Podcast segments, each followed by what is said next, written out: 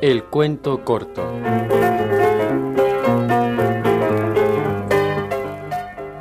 El espejo de viento y luna.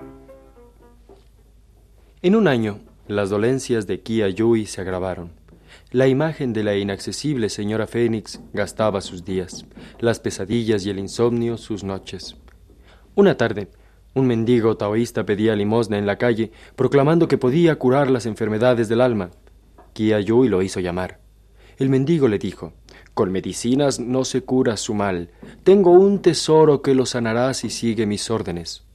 De su manga sacó un espejo bruñido de ambos lados. El espejo tenía la inscripción Precioso espejo de viento y luna.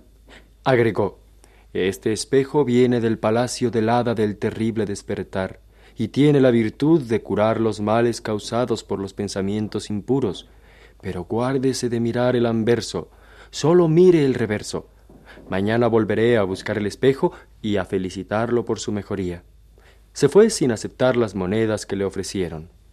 Kia Yui Tomó el espejo y miró según le había indicado el mendigo. Lo arrojó con espanto. El espejo reflejaba una calavera. Maldijo al mendigo. Irritado quiso ver el anverso. Empuñó el espejo y miró. Desde su fondo, la señora Fénix, espléndidamente vestida, le hacía señas. Kia Yui se sintió arrebatado por el espejo y atravesó el metal y cumplió el acto de amor. Después, Fénix lo acompañó hasta la salida. Cuando Kia Yui se despertó, el espejo estaba al revés y le mostraba de nuevo la calavera.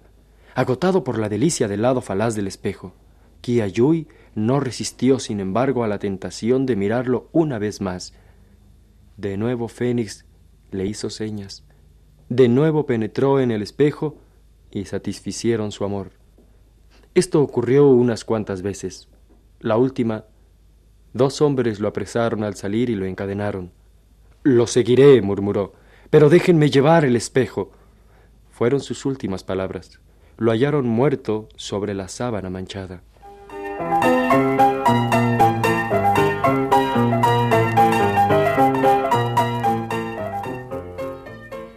Este fue un cuento de Zhao Sue King, novelista chino, nacido en 1719, muerto en 1764.